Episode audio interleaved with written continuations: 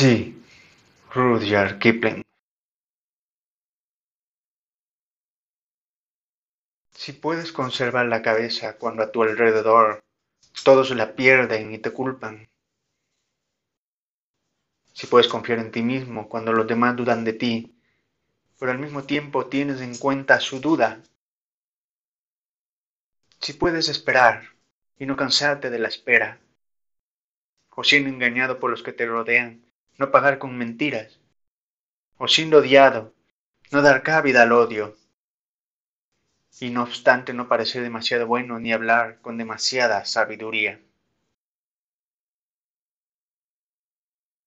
Si puedes soñar y no dejar que los sueños te dominen, si puedes pensar y no hacer de los pensamientos tu objetivo, si puedes encontrarte con el triunfo y el desastre y tratar a estos dos impostores de la misma manera,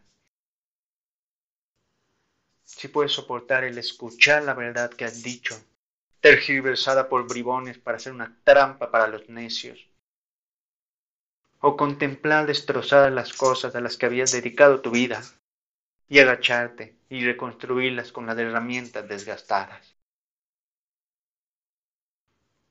Si puedes hacer un acto con todos tus triunfos y arriesgarlo todo de una vez a una sola carta, y perder y comenzar de nuevo por el principio, y no dejar escapar nunca una palabra sobre tu pérdida.